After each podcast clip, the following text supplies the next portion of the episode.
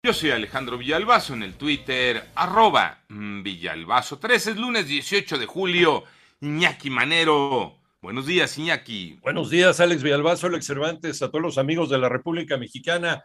Gracias por seguir en Panorama. Vámonos con el panorama. México registró más de 8 mil contagios en un día. Moni Barrera. En las últimas 24 horas, México registró 8.861 nuevos contagios para un total de 6.448.467 casos confirmados de COVID y 13 muertes para un total de 326.504 fallecimientos, informó la Secretaría de Salud. El informe técnico diario indica que en la semana epidemiológica número 28, que comprende del 10 al 16 de julio, se registró un promedio diario de 13.852 contagios por COVID y 8 decesos. Además, indica que la ocupación hospitalaria para camas generales es de 18% y con ventilador mecánico es de 6%. En 889 Noticias, Mónica Barrera. Esas son las cifras oficiales del gobierno federal. En el panorama nacional, la Secretaría de Marina rindió homenaje a los 14 elementos que apoyaron en la detención de Caro Quintero y horas después fallecieron tras el desplome de un helicóptero en Los Mochis, Sinaloa.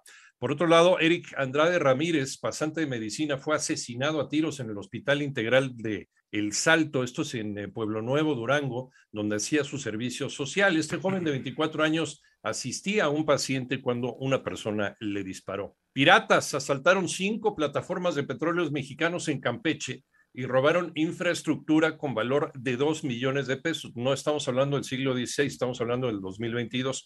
Los hechos sucedieron la madrugada del viernes 15 de julio. No obstante, el robo fue notificado ayer por fuentes de petróleos mexicanos. Al menos cinco policías de investigación de la Fiscalía General de Justicia del Estado y otros cuatro elementos de la Secretaría de Seguridad del gobierno mexiquense integraban una banda dedicada al secuestro express y la extorsión en el Valle de Toluca esto lo informó la Fiscalía Mexiquense, que obtuvo órdenes de aprehensión contra todos y logró la detención de los primeros tres. El presidente de México supervisó los avances en la producción de fertilizantes. René Ponce durante su gira por Veracruz en la que supervisó el trabajo que se realiza en una planta de fertilizante. El presidente de la República recordó que su administración se ha dado la tarea de rescatar este tipo de plantas en el país con el objetivo principal de impulsar la producción de alimentos en México. En un mensaje difundido a través de sus redes sociales, el jefe del Ejecutivo destacó que su gobierno también busca alcanzar la autosuficiencia en combustibles, lo que se logrará el próximo año gracias a la construcción, adquisición y modernización de las refinerías propiedad de nuestro país. Pero necesitamos también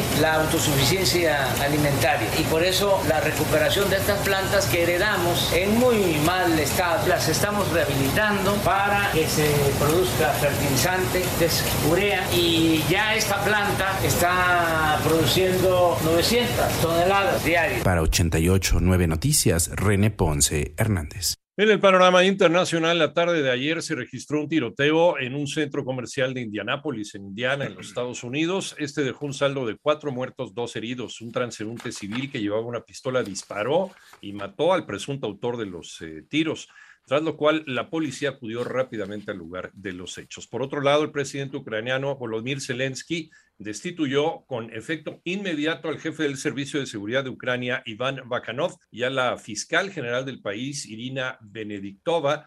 El mandatario dijo que había despedido a los altos funcionarios porque habían salido a la luz muchos casos de miembros de sus agencias que colaboraban con Rusia. Un avión Antonov de carga operado por una línea aérea con sede en Ucrania se estrelló el sábado cerca de la ciudad de Kavala, en el norte de Grecia, según medios griegos. Ocho personas iban en la aeronave. Esta transportaba 12 toneladas de materiales peligrosos, principalmente explosivos.